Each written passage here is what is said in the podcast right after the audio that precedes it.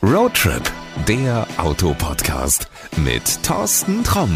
Hallo und herzlich willkommen zu einer neuen Folge von Roadtrip, der Autopodcast. Eigentlich wollte ich mich heute mit jemandem persönlich treffen und mit ihm ein wenig über Mobilität 2022, was erwartet die Autoindustrie im Jahr 2022, wie wird sich vielleicht der Autohandel im Jahr 2022 verändern. Also ganz, ganz viel rund ums Thema Auto und Mobilität. Ja, das hat dann leider nicht geklappt. Corona sorgt dafür, dass wir das Ganze mal wieder digital machen. Aber eines kann ich dir versprechen, es wird viele, viele interessante Punkte geben, viele, viele interessante Ansichten und ja, es wird garantiert auch die längste Folge werden, die wir je produziert haben. Also in diesem Sinne, lehn dich zurück, hab Spaß, hol dir einen Kaffee und los geht's. Ja, und wer wird jetzt wohl am anderen Ende dieser digitalen Leitung sein? Ich sage mal Hallo aus Detmold und dann gucken wir mal, wer auf der anderen Seite dran sein wird. Hallo, hier ist Stefan Lützenkirchen aus Köln. Thorsten, ich grüße dich ganz herzlich und wünsche dir ein glückliches neues Jahr. Das gleiche. Ich glaube, das darf man noch bis äh, wahrscheinlich irgendwie Ende Juni machen oder so. Mein lieber Stefan, hast du denn einen guten Jahreswechsel erlebt? Wunderbar. Ich war in Südfrankreich mit dem Reisemobil unterwegs mhm. äh, und es war genauso, wie man sich das vorstellt. Blauer Himmel, um die 20, 18, 20 Grad in der Sonne. Die Tage Nein. sind so kurz wie hier, weil das ist die gleiche Sonne, die auch wie in Deutschland spät auf und früh wieder untergeht.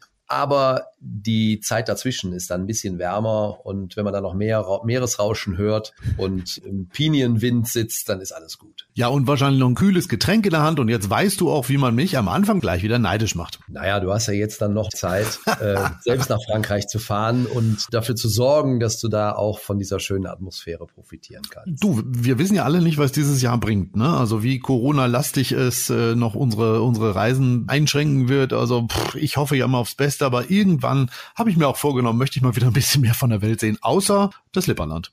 Wir nehmen besonders wahr, dass wir nicht wissen, was kommt. Aber wenn wir ehrlich sind, Thorsten, wir wissen es ja nie. Wir wissen nicht mehr, was morgen ist. Und äh, ich glaube, wenn man diese Haltung einnimmt im Leben, sich auf Überraschungen einzustellen und versucht damit irgendwie umzugehen, dann wäre vieles leichter, dann wäre auch die Stimmung im Land möglicherweise besser. Wir müssen mit der Situation umgehen, so wie sie ist. Ich rate zur Vorsicht, aber ich rate auch zu einer gewissen Gelassenheit, nicht zu verwechseln mit Gleichgültigkeit. Ja, und äh, da merkt man auch schon wieder den Unterschied zwischen Köln und dem Lipper Saarland. Du siehst alles mehr so, mehr oder weniger positiv, so, et kütt wie et kütt. Und wir sagen, alles scheiße hier. Ich sehe es auch, es gibt ein zweites, es gibt ein zweites Kölner Gesetz, das heißt, es hätte noch immer Jote Jange, mhm. also es ist noch immer gut gegangen. Das ist die Grundzuversicht, die, der Grundoptimismus, der uns Rheinländern in die Wiege gelegt wurde. Es ist in Ostwestfalen, du bist ja jetzt nicht nur Westfale, du bist ja Ostwestfale. Ich bin das Lipper, das ist ein großer Unterschied. Nochmal ein Unterschied, also du bist ja. noch Lipper, das hinter Ostwest, Ostwestfalen. Bitte. damit, damit bist du ähm, sozusagen bei der Sachlichkeit ganz weit vorne. So, das war's jetzt. Also herzlich willkommen hier in in unserem Philosophie-Podcast. Ähm, wir reden heute mal über das Thema Auto. genau. Und ich habe mir vorgenommen, wir lassen uns doch mal heute mal so ein bisschen in Richtung 2022 gucken. Was passiert automäßig alles? Was müssen wir befürchten? Worauf können wir uns freuen? Und ich habe mir mal so tatsächlich ein paar Dinge auf den Zettel geschrieben. Ich habe mich echt vorbereitet auf diese Podcast-Folge. Herausforderungen und Chancen für Autohersteller habe ich so ganz oben drüber geschrieben. Und meine erste Frage ist so, vielleicht hast du eine Antwort drauf. Wohin geht die Reise? Das ist eine sehr offene Frage. Ja, total. Ähm, die, die Reise wird auf jeden Fall mal weitergehen. Das ist ja schon mal wichtig. Wir ähm, bewegen uns sicherlich durch ein sehr herausforderndes Jahr mit vielen Unwägbarkeiten und vielen Unsicherheiten. Aber auch dieses Jahr wird äh, schrittweise Tag für Tag weitergehen und wir werden damit umgehen, was an Herausforderungen vor uns liegt. Im Automobilgeschäft konkret stehen ja die Dinge auf dem Plan, die wir momentan aus den Nachrichten wahrnehmen. Der Sprit mhm. ist teuer, die Verfügbarkeit von Fahrzeugen ist gering, es drängen neue Marken auf die Märkte, es gibt einen international starken Druck, auch gerade auf den wichtigsten europäischen Markt, nämlich Deutschland. Wenn man jetzt ein bisschen Feinschmecker ist und äh, sich ein bisschen auskennt im Automobilgeschäft, dann geht das weiter. Digitalisierung natürlich, der Vertriebswege. Wir sehen, dass die Hersteller mehr und mehr versuchen, auch das Thema Autohandel Autohaus neu zu definieren und da auch ihren Einfluss zu erhöhen. Elektrifizierung, also Fahrzeuge mit Stecker gegenüber denen, die wir bisher mit Diesel oder Benzin angetrieben haben. Das sind, ist so mal so der grobe Rundumflug äh, dessen. Hinzu kommen jetzt noch die politischen Einflussnahmen, sei es was Verkaufsförderung etwa angeht. Wir erinnern uns an die Elektrofahrzeugprämie, Kaufprämie. Da lass uns doch mal gleich bleiben. Gerne. Die, die, die bleibt ja jetzt erste Mal in diesem Jahr bestehen. Ähm, Ja. Sollte ich als Autokäufer deshalb vielleicht jetzt zugreifen oder ist es besser zu warten? Was meinst du?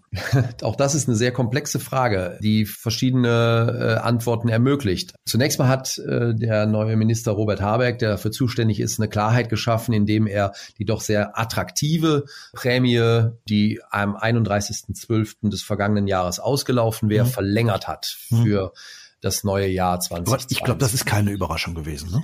Ja, ist insofern eine Überraschung, weil es gibt ja eine gewisse, ist keine Überraschung, aber es ist insofern ein besonderer Vorgang, weil es gab ja nicht unberechtigt Kritik sowohl seitens der Grünen als auch der FDP an der Prämie, so wie sie heute ist. Hm. Und die Kritik halte ich auch für gerechtfertigt. Aber man hat natürlich erkannt, dass in der Kürze der Zeit keine neue Lösung herbeigeführt werden kann und dass man erstmal mit dem bestehenden Modell der äh, Unterstützung, der Kaufunterstützung fortsetzt, aber auch gleichzeitig angekündigt, dass man für die Zukunft, ich gehe dann mal zum ersten, ersten 23 davon aus, eine neue Form der Anreize dann entwickeln wird, die dann auf breiteren Schultern vielleicht getragen wird.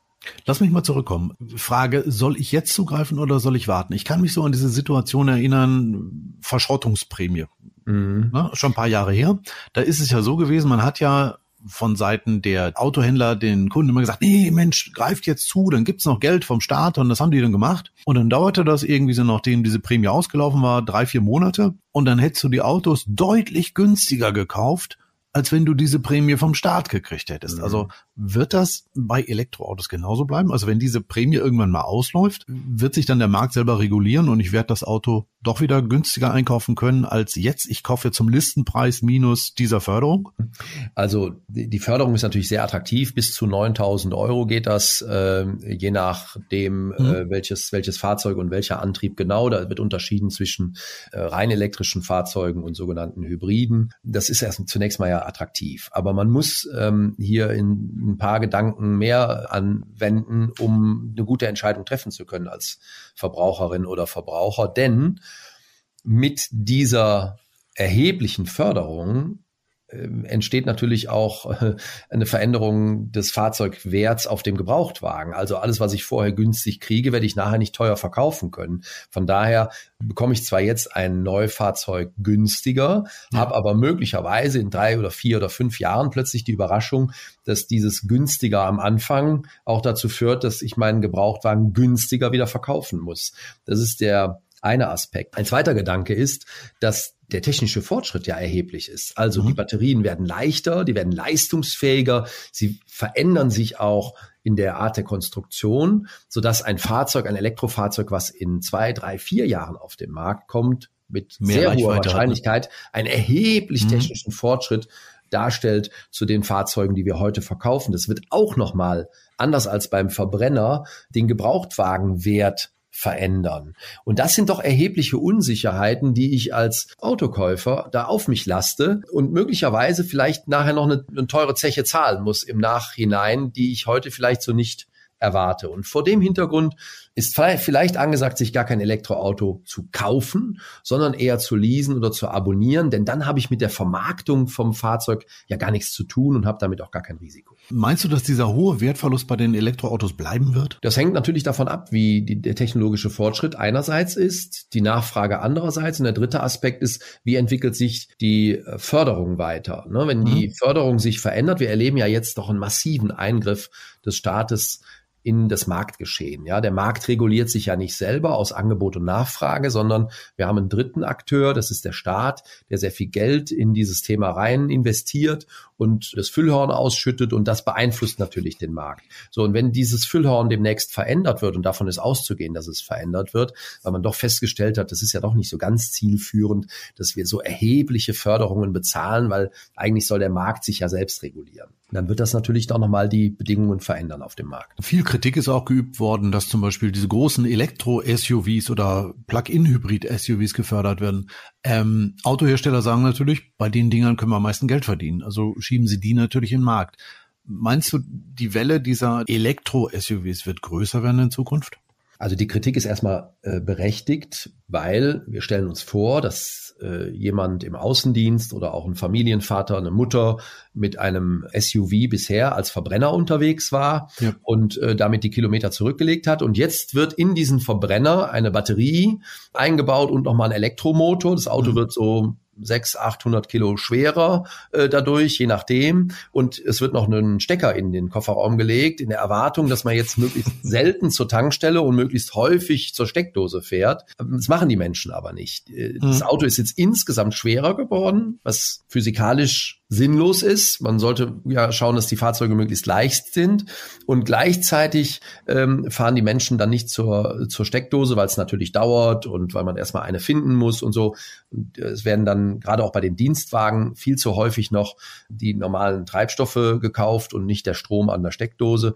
Und das führt dann das Ganze so ein bisschen ad absurdum. Ich, ich musste mal einhaken. Ähm, genau das, was du sagst. Ich habe als Testwagen vor ein paar Wochen einen äh, Land Rover Defender Plug-in Hybrid gehabt gehabt mhm. und ähm, bin dieses Auto so gefahren, wie man es fahren soll. Also wenn du abends nach Hause kommst, an die Steckdose, wenn du morgens losfährst, elektrisch losfahren. Reichweite waren so um, ich weiß nicht mehr, bin ich gefahren, circa 40 Kilometer. Ne? Mhm.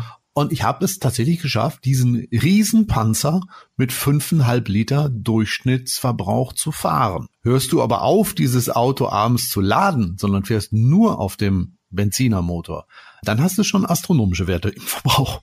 Ja klar, das Auto ist sehr schwer, ist ja ein ja. schönes Auto, ist sehr schwer und äh, du bist da jetzt diszipliniert und hast vielleicht auch zu Hause noch eine Schnellladeeinrichtung, was das Ganze dann noch komfortabler macht. Nee, ich hab's tatsächlich, ich hab's tatsächlich an die, an die, mh, genau. Mhm. Du, wenn, ja. du, wenn du abends hinstellst, bis du dann morgens wieder losfährst. Ich bin ja Journalist, wir stehen ja nicht so früh auf. und dann ist das Auto auch immer voll.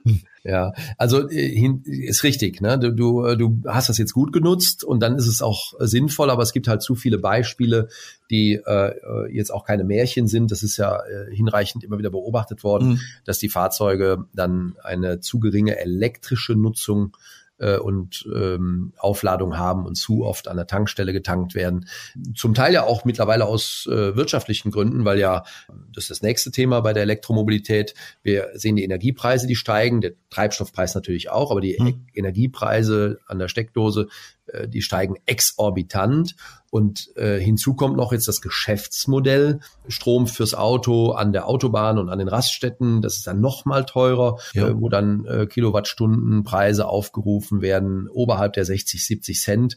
Das ist schon erheblich. Da bin ich dann gerade mit so einem schweren Auto dann auch irgendwann nicht mehr wirtschaftlich hm. ähm, unterwegs. Und äh, das sind so viele Aspekte, die, die diese Grund Idee, die gute Grundidee Elektromobilität doch äh, noch so ein bisschen irritieren und da müssen wir Lösungen. Meinst du denn, dass auch aus diesen Gründen Elektro-SUVs bleiben werden oder wird man irgendwann sich darauf besinnen und sagen, hey Moment, vielleicht wäre es ja so sinnvoll, auch mal so Kleinwagen als Elektroautos äh, zu forcieren und die verstärkt in den Markt zu bringen? Also ja. zum einen, weil sie natürlich weniger Platz wegnehmen in der Stadt, zum anderen aber auch, weil sie eben halt leichter sind, weniger Strom brauchen und dadurch wirtschaftlicher und umweltfreundlicher sind. Ja, das wird davon abhängen, wie schnell es gelingt, Batteriekapazitäten, also sozusagen Reichweite in möglichst kleine Verpackungen zu packen. Denn warum werden Elektrofahrzeuge im Kleinwagenbereich nicht angeboten? Hauptsächlich geht es darum, dass ich halt eine sehr, sehr schwere Batterie mhm. in einen kleinen Körper bauen muss und ähm, das äh, die, irritiert dann die Fahrzeugarchitektur. Und vor dem Hintergrund werden halt äh, Kleinfahrzeuge oft nicht als Elektrofahrzeuge angeboten, aber es wird besser. Es kommen jetzt ja welche, Smart ist so ein Beispiel und andere, äh, denen es gelingt, einen attraktiven äh, Kleinwagen rein elektrisch dann anzubieten. Da ist der Anfang gemacht und da werden andere Marken mit sicherlich attraktiven Modellen jetzt da auf den Markt drängen. Hinzu kommt natürlich auch der Druck aus den Städten, die gute Gründe finden, irgendwann dann die nicht elektrischen Fahrzeuge aus der Stadt auszusperren, äh, weil man eben sagt, äh, wir schaffen nur noch Parkplätze für rein elektrische Fahrzeuge. Und wie du richtigerweise sagst, sind ja Kleinfahrzeuge in der Stadt die bessere Wahl. Ich glaube, du spielst ja schon auf was an, was du in Köln so ein bisschen beobachten kannst, dass Autofahren zumindest in Köln deutlich unbequemer wird. Also in Detmold, pff, ja gut, da gibt es jetzt die eine oder andere Straße, wo 30 ist und wo die Polizei auch gerne mal blitzt, um etwas mehr Geld zu kassieren für, keine Ahnung, die nächste Betriebsfeier oder so. Aber in großen Städten ist das ja nun ein echtes Problem, auch teilweise schon mit dem Auto unterwegs zu sein. Ja, das ist nicht nur in Köln so. Da beobachte ich das halt aus nächster Nähe, weil ich ja hier lebe. Mhm. Ähm, aber das gilt eigentlich für alle Metropolen und das äh, beobachten wir in Paris, in Wien, in Barcelona, in Amsterdam, aber auch in München, in Hamburg, in Berlin und eben auch in Köln, dass man im Management der Städte, der Metropolen Lösungen sucht und auch findet, es dem Autofahrer ein bisschen schwerer zu machen und die Menschen einfach auch mit sanftem Druck dazu zu bringen, andere Mobilität, Mobilitätslösungen zu präferieren. Und äh, die Maßnahmen, die da ergriffen werden, sind vielfältig. Man ist da sehr kreativ. Hier in Köln ist es ein, ein buntes Kaleidoskop des Schreckens, wenn man Autofahrer ist. Also, oh, das klingt ja spektakulär. Erzähl. Ja, wir haben jetzt aktuell gerade die Ankündigung, dass man circa ein Drittel der Parkflächen wegschaffen will und äh, abschaffen will, um dafür Raum zu schaffen, dass die äh, Trottoirs, die Bürgersteige breiter, was ja auch richtig ist, die Fahrradwege breiter werden. Das ist zum Beispiel so ein Punkt, der bezahlte Parkraum wird deutlich teurer. Wir ja. haben also Preissteigerungen gesehen, zuletzt von, äh, von 20, 25 Prozent. Äh, das, dann ziehen die privaten Parkraumbetreiber natürlich nach. Auch das wird teurer. Wir sehen in Köln so eine skurrile Einrichtung wie die sogenannte Pförtnerampel, die dann äh, die Rotphasen verlängert äh, bei dem Verkehr, der in die Stadt hinein will ja. und damit äh, Staus nach außen erzeugt, gewollte Staus sozusagen, dass dann die Pendler eher auf den Schienenverkehr umsteigen und sagen, ich will nicht mehr im Stau stehen. Wir haben in Köln eine starke Zunahme der Fahrradwege in voller Breite eines Fahrstreifens, einer, einer Fahrspur, so dass dann aus zwei Autospuren eine Autospur und eine Fahrradspur wird, was mhm. ich als einer, der oft mit dem Fahrrad unterwegs ist, auch begrüße. Also ich halte das ja. für sehr richtig. Aber es hat natürlich zur Konsequenz, dass auf der einen Fahr Autofahrspur dann natürlich noch mehr Autos sich sammeln. Dann haben wir die Tempo 30 Zone und das ist jetzt nur mal ein kleiner Teil dessen, was da zu erwähnen ist. Man denkt darüber nach, die Anwohnerparkausweise abzuschaffen, ist jetzt nicht entschieden, aber ist in der Diskussion und auch die Anwohnerparkausweise im Preis erheblich hochzusetzen. Heute sind es ja um die 40 Euro. Jetzt hat der ehemalige Bundesverkehrsminister hier äh, die Voraussetzungen geschaffen, dass die Gemeinden da ein bisschen freier in der Gestaltung sind. Ja. Und wenn man hört, dass in Großstädten in Skandinavien oder auch in den Niederlanden oder äh, Spanien äh, Preise von mehreren hundert Euro aufgerufen werden, dann braucht man nicht viel Fantasie, dass sich das dann hier auch irgendwann durchsetzen wird. Ist ja auch eine gute Einnahmequelle. Ja, ich glaube, das geht äh, weniger um die Einnahme, sondern es geht mehr darum, ähm, die Voraussetzungen in der Stadt zu verbessern, eine Vereinbarkeit von individueller Mobilität mit Gemeinwohl zu schaffen. Also, dass sich alle Verkehrsteilnehmer, sei es jetzt zu Fuß oder auf zwei Rädern, auf vier Rädern, im mhm. öffentlichen Nahverkehr, dass sich alle irgendwo wiederfinden und dass der öffentliche Raum einfach optimal genutzt wird. Denn der ist ja nicht, Thorsten, beliebig reproduzierbar. Wir haben eine Fläche, die steht zur Verfügung. Ich kann durch Hochbau die Fläche optimal nutzen und Entsprechend absurd ist es, dass ein Auto, was ja 14, 15 Quadratmeter Stadtfläche für sich erstmal beansprucht, im ruhenden Verkehr diese 14, 15 Quadratmeter besetzt und dann da den ganzen Tag oder 20 Stunden rumsteht, das ist ja nicht optimal genutzt. Also muss man sich bessere Lösungen einfallen lassen und das soll nach Möglichkeit so geschehen, dass immer noch ein Wohlfühlklima im wahrsten Sinne des Wortes erhalten bleibt und dass sich Autofahrer da nicht rausgedrängt fühlen, weil die Städte wollen ja, dass die Geschäfte laufen, dass die Gastronomie genutzt wird, dass die Kinos voll sind und äh, das ist für viele Menschen halt damit verbunden, äh, mit dem Auto bis vor die Tür zu fahren. Aber diese Haltung muss sich verändern, denn das ist einfach auf Dauer auch vor dem Hintergrund der Bevölkerungszunahme nicht mehr darstellbar. Naja, und immer mehr Menschen wollen eben halt in die Stadt ziehen. Äh, pf, wo soll denn da äh, der Raum entstehen, wo die ihre Häuser, ihre Wohnungen hinbauen können? Ne? Ja, es gibt natürlich jetzt wieder ein paar andere Beobachtungen, die man jetzt im Zuge der Pandemie gemacht hat, dass doch einige sagen, ja Moment, jetzt haben wir das digitale Arbeiten entdeckt. Mhm. Ich brauche ja gar nicht mehr so viel pendeln. Ich kann ja auch außerhalb der Stadt wohnen, dass man jetzt auch so ein bisschen wieder die Außenbezirke, nicht den Speckgürtel, sondern darüber hinaus das für sich entdeckt. Das hat wieder einen Einfluss darauf, dass neue Mobilitätsangebote da entstehen müssen. Aber deswegen wird die Stadt nicht leerer, denn wer Kultur genießen, wer ausgehen möchte, wer Bildung zum Teil ja, die Universitäten sind ja nur in, in, den Städten und große Bildungsangebote. Die großen Konzerne sind in den Städten. Wer da arbeitet, wird stadtnah oder in der Stadt weiter wohnen. Also die Städte werden jetzt nicht über Nacht entvölkert, aber wir sehen schon, dass auch durch die Pandemie, durch den Impuls der Pandemie und die Wahrnehmung, dass man doch Arbeiten anders organisieren kann, Stichwort New Work, dass man nicht mehr unbedingt jeden Tag hin und her fahren muss. Und das ist ja auch gut so, denn das entlastet am Ende auch die Infrastruktur. Denn das, lieber Thorsten, ist ein weiterer Punkt, warum die Städte hier schauen, dass sie weniger Verkehr erzeugen. Damit die Straßen nicht noch maroder werden oder was meinst du? Ja, die Infrastruktur, es sind ja Straßen, Brücken, dass die Infrastruktur insgesamt einfach in einem besseren Zustand erhalten werden kann, als es heute möglich ist, mhm. selbst wenn die Budgets zur Verfügung stehen sind ja viele Instandsetzungen gar nicht zu leisten, weil man nicht alles gleichzeitig machen kann. Stichwort noch mehr Stau. Klar. Ähm, und es stehen ja gar nicht die Ressourcen, also das Personal und die Firmen dafür zur Verfügung. Ja, wenn wir jetzt die Umstände rund um das Hochwasser an der A oder ja, an der klar. Erft und an der Ruhr sehen, an der Ruhr ohne H,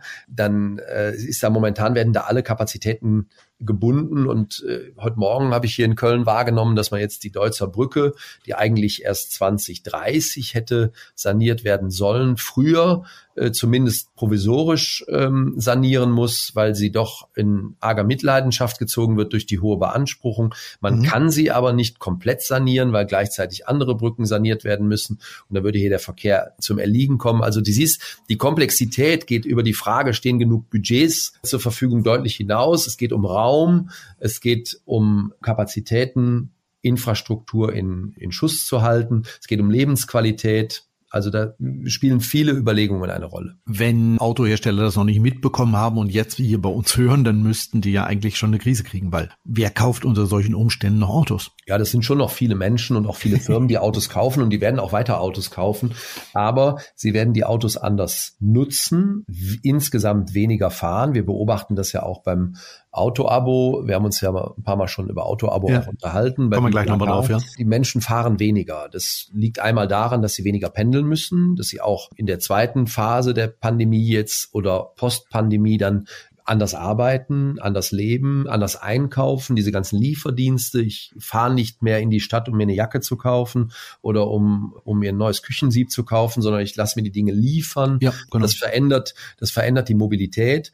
Äh, und ähm, diese, ähm, diese Umstände wissen die Automobilhersteller. Sie wissen darum. Sie wissen auch darum, dass die Politik eigentlich äh, von einem physikalischen Problem steht, nämlich zu viele Autos in zu wenig Raum. Sie wissen auch darum, dass Autofahren insgesamt ja sehr, sehr teuer ist und immer teurer wird, dass sich also die Menschen weniger Autos leisten können oder wollen. Und sie wissen um den demografischen Umstand. Ich spreche jetzt hier von Deutschland und Europa. Das ist in anderen Teilen der Welt, Thorsten, hm. natürlich anders. Ja. Wenn du heute in Indonesien oder in Indien oder, oder in Brasilien oder Mexiko mit Menschen unterhältst äh, und denen sagst, ja, es gibt zu viele Autos und dann sagen die wo dann sagen die, nee, ich hätte aber trotzdem gern eins, weil ich hatte noch nie eins. Ja? ja.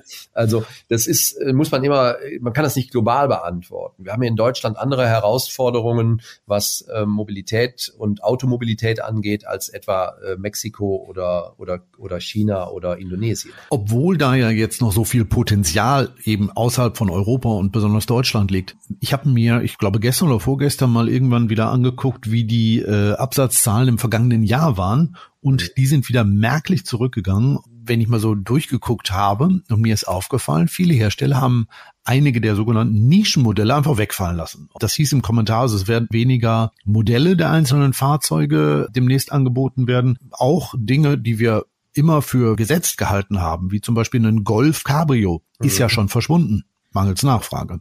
Ja, gut, wobei was anderes dazugekommen ist. Ich glaube, den EOS gibt's als Cabrio. Da entstehen dann wieder neue, äh, neue Modelle auch. Ja, es ist aber richtig, was du sagst. Äh, 2,6 Millionen Fahrzeuge Neuzulassungen. Wir sprechen von Neufahrzeugen, ja, die in Deutschland zugelassen wurden äh, 2021. Das sind ungefähr eine Million Autos weniger als im letzten Vorpandemiejahr 2019. Ja. Und ist aber bei näherer Betrachtung keine Überraschung, denn wir hatten 2019 äh, Sondereffekte in der Weise, dass die Politik ja für 2020 ein Malus-System, was den CO2-Ausstoß angeht, mhm. äh, auf den Weg gebracht hat. Und 2019 war das letzte Jahr, die letzte Gelegenheit, hochmotorisierte Fahrzeuge mit einer doch sehr negativen CO2-Bilanz die äh, zuzulassen, ohne irgendwelche Strafen in Kauf nehmen zu müssen. Also seit 2020 gibt es den sogenannten CO2-Flottenverbrauch. Also die Hersteller müssen schauen, dass sie eine ganz bestimmte CO2-Grenze einhalten für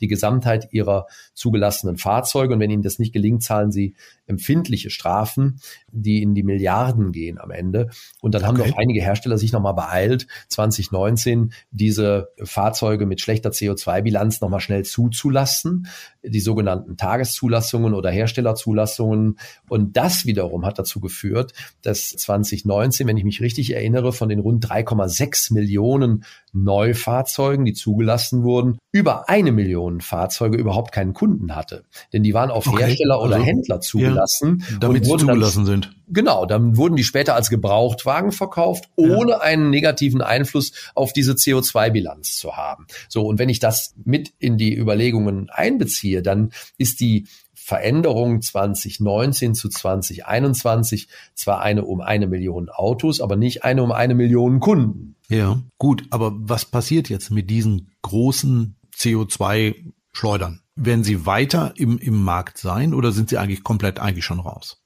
Ja, eigentlich alle Hersteller bemühen sich ja massiv darum, Alternativen jetzt anzubieten, attraktive Bodystyles, auch SUVs, aber eben elektrisch oder voll, äh, teilelektrisch oder vollelektrisch, um an dem Markt weiter teilzunehmen. Wir haben über die Hybride gesprochen. Hm. Das ist der eine äh, Punkt. Also es gibt da ein neues Angebot, was dann diese CO2-Problematik so nicht mitbringt, wenn man sich dran hält, wie du und das Auto an der Steckdose auflädt mit Ökostrom hoffentlich bei dir, äh, denn sonst ja, wir haben auf dem Land ja nichts ne? anderes, ne? Ja, genau, genau. Ihr habt ja Landstrom, ne? Genau, richtig. Ähm, wir machen den selber. Ja, genau. Das ist der eine Punkt. Der zweite Punkt ist der, diese Fahrzeuge werden ja sehr häufig als Neufahrzeuge, bei Gebrauchten ist es ein bisschen anders, als Neufahrzeuge an Firmen verkauft. Also hm die großen Fuhrparks der großen Unternehmen, der Außendienst und Serviceflotten und so. Und ähm, da setzt ja auch jetzt eine Veränderung ein, dass die Fuhrparkmanager jetzt zunehmend den Anspruch haben, auch CO2 verbessert oder sogar CO2-neutral den Fuhrpark zu betreiben. Viele Unternehmen sind da sehr motiviert. Äh, die Post, Telekom und so, das sind ja die großen Fuhrparks, Siemens, Bundeswehr und so. Das sind ja die ich habe schon gehört, ich habe schon gehört, Coca-Cola ist auch elektrisch unterwegs. Ja, äh, alle bemühen sich ja. Mhm. Amazon, alle bemühen ja. sich mit ihren Fuhrparks jetzt die Elektrifizierung auch voranzutreiben. Und das wiederum führt dann dazu, dass die ganze Überlegungen zu betrieblicher Mobilität auf neue Füße gestellt wird. Also dass man die Mitarbeitenden äh, motiviert, äh, Fahrradleasing-Modelle anzunehmen oder mit Punktemodellen arbeitet und sagt, hier, du bekommst jetzt kein Auto mehr, sondern du bekommst ein Budget und ja. kannst dir deine Mobilität optimal organisieren. Fahr doch mehr Bahn, fahr mehr Bus, fahr mehr Ach, Fahrrad. Okay. Und äh, ja, ja, das alles führt dazu, dass diese großen Fuhrparks äh, stärker auf andere Autos setzen als jetzt auf die klassischen SUVs, die dann viel CO2 emittieren. Ja. Und es ist ja auch so, dass ein Mitarbeiter von einem Unternehmen, der jetzt Dienstwagen, Firmenwagen berechtigt ist, aber eigentlich das Auto gar nicht für die Arbeit braucht, sondern nur so als Motivationsfaktor, mhm. dass die ja auch immer häufiger darüber nachdenken, ob es nicht besser wäre, ein bisschen mehr Kohle äh, zu bekommen, ein bisschen höheres Gehalt statt eines Dienstwagens, weil man das, diesen Vorteil ja gar nicht so richtig ausspielt. Denn so ein Auto ist ja immer auch Verpflichtung. Ja, du musst ja gucken, wo du es abstellst. Du musst oh. gucken, mhm. dass es im Schuss gehalten wird. Und wenn es dann gar nicht viel nutzt, dann kommst du auch schnell zu der Überlegung, dass der Dienstwagen zwar ein schönes Statussymbol darstellen könnte, wer da noch eine Antenne für hat, aber auch gleichzeitig eine Verpflichtung ist und äh, vielleicht ein höheres Gehalt der höhere Anreiz darstellen würde. Du deutest es gerade an. Ich habe auch eben gerade, während du das erzählt hast, darüber nachgedacht. Ich glaube, dieses Statussymbol, das ist gar nicht mehr so groß, wie es noch vor der Pandemie war. Also das kommt aber an, wen du fragst. Ne? Wenn du Menschen aus der äh, Automobilblase, zu denen ja. ich auch gehöre, fragst, dann hast du einen hohen, hohen Anteil derer, die sagen, äh, wieso? Natürlich fahre ich hier wichtig, meinen, klar. XYZ und das ist Ausdruck meiner Personality und finde mich darin wieder, wenn man so will. Du hast aber auch immer mehr Menschen, die sagen, ganz ehrlich, ich möchte ein gutes und auch ein schönes Auto haben, aber mir ist jetzt egal, ob es die Marke A oder B ist. Mhm. Es gibt ein paar Leute, die sagen, ich fahre alles außer, also da ist die, die Shoppinglist lange und es gibt dann nur so ein paar No-Gos, weil da auch eine gewisse Gelassenheit jetzt eintritt. Da müssen wir auch mal drüber reden. Das ist mal, das wäre mal ein schönes Thema. Welche Autos sind heute noch No-Gos? Da schreibe ich mir mal auf, da, da reden wir mal, glaube ich, eine komplette Sendung drüber. Und ja, über dein, vor, deine und meine Erfahrung. Muss ich mir vorher aber Mut antrinken, äh, Thorsten, weil, weil ich, äh, weil ich natürlich ganz gut vernetzt bin in dem Geschäft und viele ja, Marken war dann nicht kenne, sondern auch für viele Marken arbeite. Da muss ich mir überlegen, was ich da sage. Du kannst über deine Erfahrungen von früher reden. Ich kann das dann auch mal machen. Äh, das lassen wir aber mal. Dünnes aber, Eis, dünnes Eis. Ja, aber cooles Eis. Ähm, du hast das eben gerade angedeutet. Diese deutschen Hersteller. Es gibt ja immer noch einige, die sagen, die brauchen sich keine Sorgen machen. Die werden immer im, im Markt bestehen. Ja, die Qualität und auch äh, diese, diese Innovationskraft, die sie haben und auch eben dieser Status, den sie ausstrahlen, da wird nie einer drankommen. Und die Chinesen schon gar nicht. Ich bin da ein bisschen skeptisch. Ich denke, das besteht nicht unbedingt immer auf ewig. Ich sehe das zweigeteilt, äh, Thorsten. Zum einen dürfen wir die äh, deutsche Automobilindustrie nicht äh, schwächer reden, als sie ist. Das äh, ist, sind nach wie vor die weltweit angesehensten Marken und Modelle. Es gibt eine hohe Begehrlichkeit, ein Mercedes-Benz, ein BMW, ein Porsche zu fahren. Das sind, das sind ganz begehrte Produkte auf der ganzen Welt und das ist auch Hochtechnologie und Spitzendesign. Ja, also das muss man erstmal auf der Haben-Seite auch so sehen. Mhm. Ähm, da wird, glaube ich, keiner widersprechen, auch nicht Hersteller, die aus anderen Märkten jetzt kommen. Das ist eine. Das andere ist aber natürlich klar, die äh, genannten Hersteller und weitere sind natürlich so konditioniert, dass sie mit einem erheblichen Aufwand, sind da sehr große Unternehmen mit sehr großen Vertriebsnetzen, mit erheblichen Vertriebswerkzeugen, sich jetzt doch schon auch einer gewissen Marktveränderung ausgesetzt sehen, die da lautet, a, Elektrifizierung natürlich, klar, b, neue Player, neue Akteure auf dem Markt, denn es ist natürlich keine neue Erkenntnis, dass äh, ein elektrisches Auto, ich will jetzt nicht sagen, jeder bauen kann, aber wir sehen ja, wer da sich jetzt alles tummelt auf dem Markt. Mhm. Das sind alles keine Automobiltraditionalisten, sondern das sind alles neue, viele neue Unternehmen, völlig neue Unternehmen, auch zum Teil aus ganz anderen Branchen, die sich da jetzt ähm, umtreiben. Und äh, von daher wird der Markt deutlich enger. Das ist ein Aspekt, den wir berücksichtigen müssen. Ein dritter ist sicherlich, dass es neue Geschäftsmodelle gibt. Also äh, das klassische Verkaufen von Autos, so wie wir das jetzt die letzten 50, 60 Jahre gelernt haben. Ich kaufe mir ein Auto, ich fahre das fünf, sechs, sieben Jahre als Privatmensch ja. und dann ähm, äh, kaufe ich mir ein neues Auto und dazwischen kümmere ich mich um alles und Winterreifen und Versicherung und Steuer und Wartung und Wischerblätter und was man so alles machen muss. Das ist heute nicht mehr so. Ja, überall geht's im Konsum um Convenience, um niedrige Barrieren, um Einfachheit. Die Menschen suchen genau diese Lösungen und das bietet das Automobilgeschäft in seiner klassischen Prägung eigentlich nicht. Und da müssen die Hersteller schon schauen, dass sie da mithalten, denn wir sehen jetzt heute Anbieter aus Asien, die sagen, du erwirbst gar kein Auto mehr bei mir, du erwirbst automobile Mobilität. Das heißt, du kriegst dein Auto und nutzt das und wir rechnen irgendwie Kilometer oder Monat ab, was günstiger ist und du kannst es auch immer wieder loswerden. Und wenn du in einer anderen Stadt bist, dann kann dir ein anderer Kunde von uns ja sein Auto zur Verfügung stellen, dafür, dass du ihm seins dann auch mal irgendwann zur Verfügung stellst. Da ist dann dieser Community-Gedanke drin.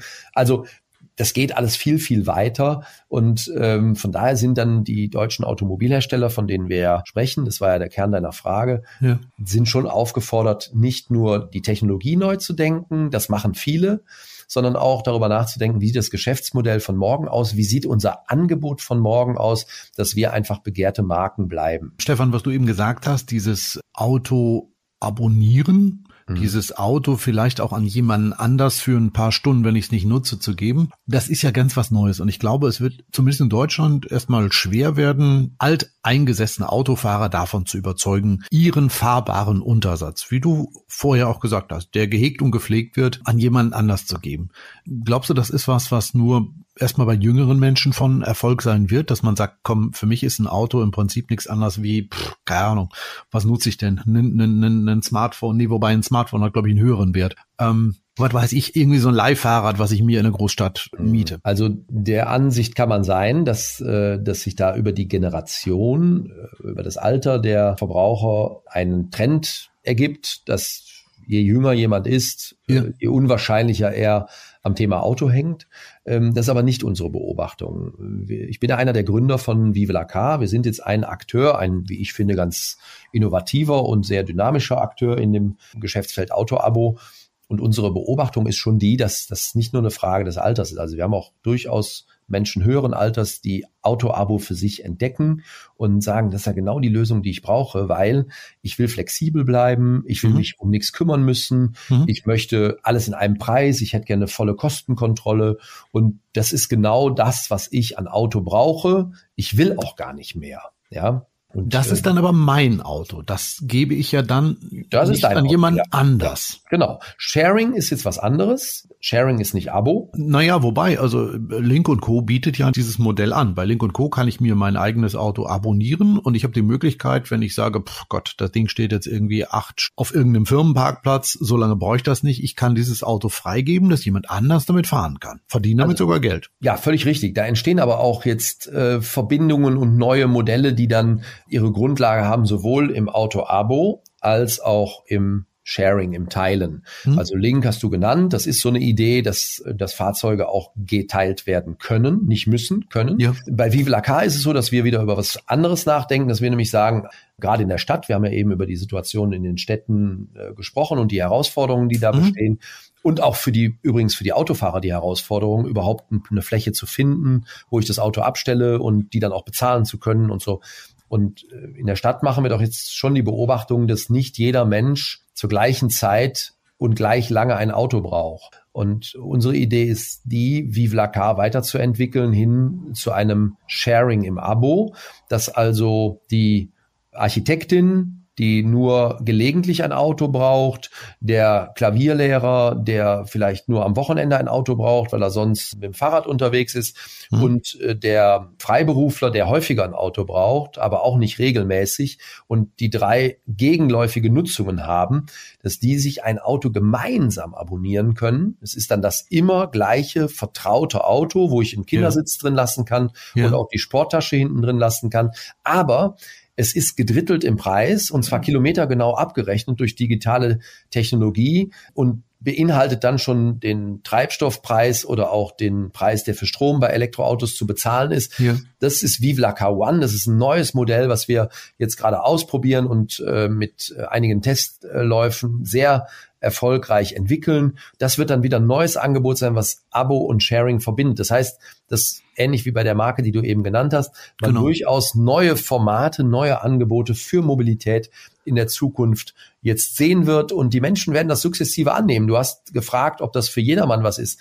Das ist nichts für jeder Mann und jeder Frau. Das ist etwas für Menschen, die in der Situation sind, flexibel bleiben zu müssen, weil sich eben die Lebensumstände als unklar gerade herausstellen. Was ist mit meinem Job? Was ist mit meiner Partnerschaft? Was ist mit meinem Pendeln, mit meinem Wohnen, was auch immer, ja?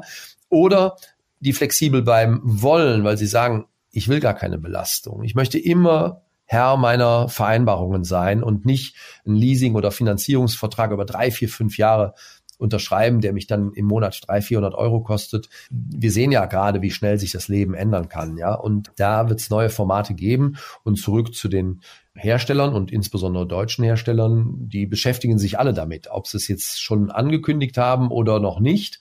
Aber wir wissen und wir gehen auch davon aus, dass sich alle damit beschäftigen, wie sieht das Automobilgeschäft von morgen aus. Lass uns mal nach China gucken. Was können deutsche Hersteller oder was können wir in Deutschland von China lernen? Ja gut, es ist ein stark regulierter Markt natürlich, der äh, für uns Riesenpotenzial bietet äh, aufgrund der schieren Menge ja, ja, der Fahrzeuge. Also das ist der größte Automobilmarkt der Welt mit einem riesigen Potenzial und einem starken Druck auf Elektrifizierung. Das ist erstmal für uns ein großes Potenzial für die deutschen Hersteller allerdings auch. Und das haben wir auch in der Pandemie gelernt, wenn auch nicht unbedingt im, im Automobilbereich, im Automobil, Automobilsektor mit einer großen Abhängigkeit auch. Ja, als die Märkte geschlossen waren und die Schiffe nicht mehr unterwegs waren auf den Weltmeeren, haben wir dann auf einmal gemerkt, huch, wir können ja gar keine Autos da verkaufen, aber wir kriegen auch gar keine Ware, um Autos zu bauen. Das, was wir beim, beim Maskendesaster erlebt haben, hat sich dann auch bei den Automobilen gezeigt. Wir sind einfach abhängig davon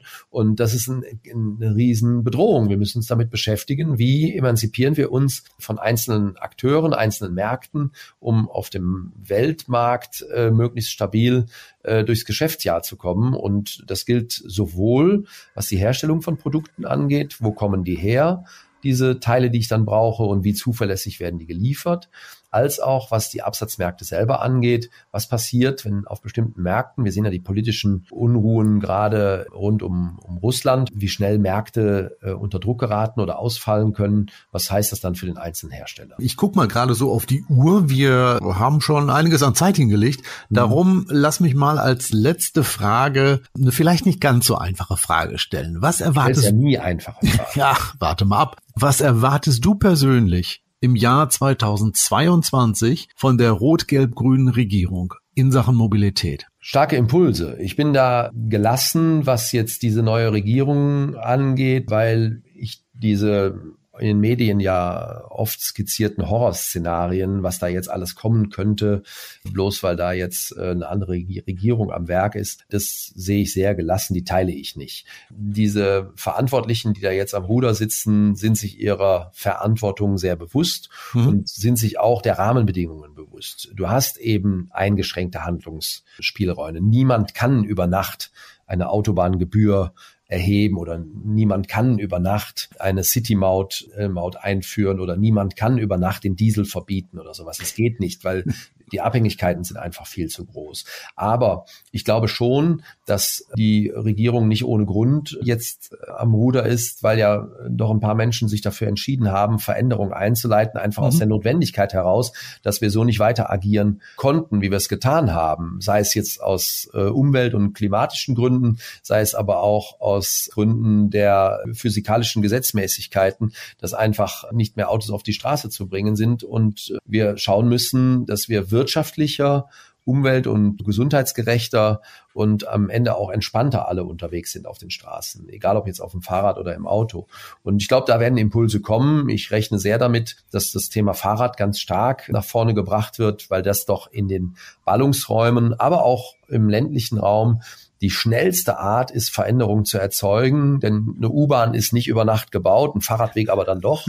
Von daher rechne ich in diese Richtung mit Impulsen. Ich rechne mit starken Impulsen weiter Richtung Elektrifizierung, allerdings weniger jetzt, was die Förderung der Fahrzeuge selber angeht, sondern eher was die Förderung der Ladeinfrastruktur und der Verfügbarkeit von grünem Strom angeht, denn da liegt ja auch noch der Hase im Pfeffer. Zu viele elektrische Fahrzeuge fahren heute mit Kohlestrom. Ja, ähm, weil einfach nichts anderes verfügbar ist, klar. Weil nichts anderes verfügbar ist oder weil ja. nichts anderes bezahlbar ist. Und äh, das ist dann auch nicht Sinn der Sache. Ja, Also äh, das muss sich verändern. Die Regierung hat angekündigt, dass bis 2030 eine Million öffentliche Ladesäulen zur Verfügung stehen sollen. Das ist natürlich bitter nötig, wenn man sich überlegt, dass 15 Millionen Elektrofahrzeuge zu dieser Zeit unterwegs sein sollen und eben nicht jeder eine eigene Garage, geschweige denn eine eigene Steckdose in der Garage hat. Das ist ein ganz wichtiger Punkt, dass wir die Kraft weniger auf die Förderung der Fahrzeuge legen, sondern eher auf die Förderung der Infrastruktur und äh, da die Anreize setzen. Äh, heute haben wir 25.000 öffentliche Ladesäulen. Nicht jede funktioniert, nicht jede ist wirklich so öffentlich, wie es behauptet wird. Da muss man vorsichtig sein. Es ist halt nichts gemessen an dem, was wir brauchen. Von daher wird da sicherlich von der Regierung ein Schwerpunkt kommen. Ich glaube auch, dass wir noch ein paar emotionale Diskussionen führen werden. Wir haben es gesehen beim Tempolimit. Äh, das ja. Ist, war ja so ein bisschen so eine heilige Kuh. Da, glaube ich, ist der Druck so ein bisschen raus, weil. Ja, völlig. Also ich meine, die Mehrheit der Befragten in Deutschland hat sich für ein Tempolimit ausgesprochen. Die Grünen haben es im Programm gehabt. Mhm.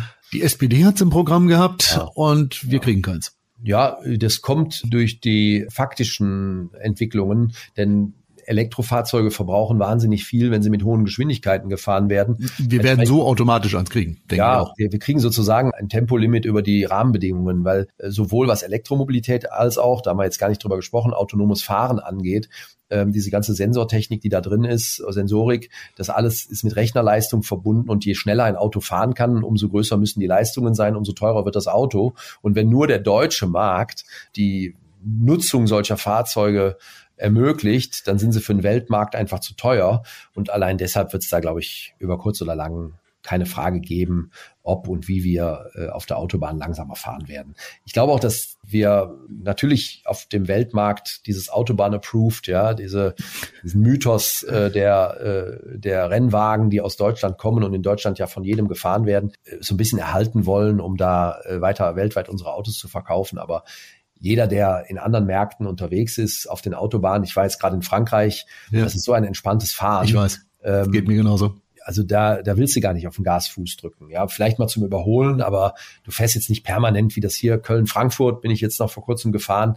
Das ist ja totaler Stress. Ja, das ist für alle Beteiligten Stress. Du fährst da, nuckelst da mit deinen 130, 140 ganz gut auf der mittleren oder rechten Spur und dann kommt dann links einer vorbeigeschossen, der das Doppelte fährt, wo ich mich dann, dann frage, wer hat da jetzt Freude dran? Ja, das ist dann für den kurz mal ein Kick. Für alle anderen bedeutet das ja nur Stress. Ne?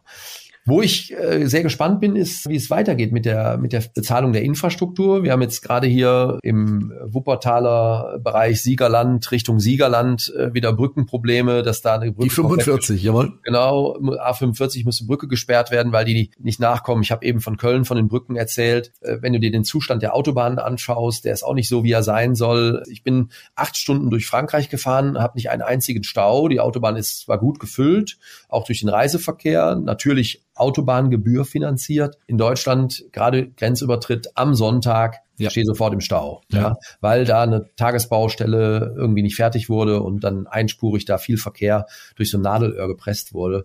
Thorsten, ich bin sehr sicher, dass irgendwann die Erkenntnis reifen wird, dass wir die Bezahlung der Infrastruktur an die Nutzung knüpfen müssen. Ja, es kann nicht sein, dass der, der kaum fährt, das gleiche bezahlt wie der, der viel fährt.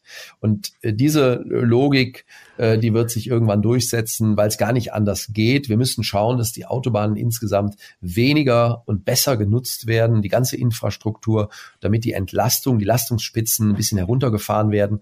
Denn wir kommen gar nicht nach, den ganzen Kram instand zu halten. Leverkusener Brücke, Stichwort und so weiter.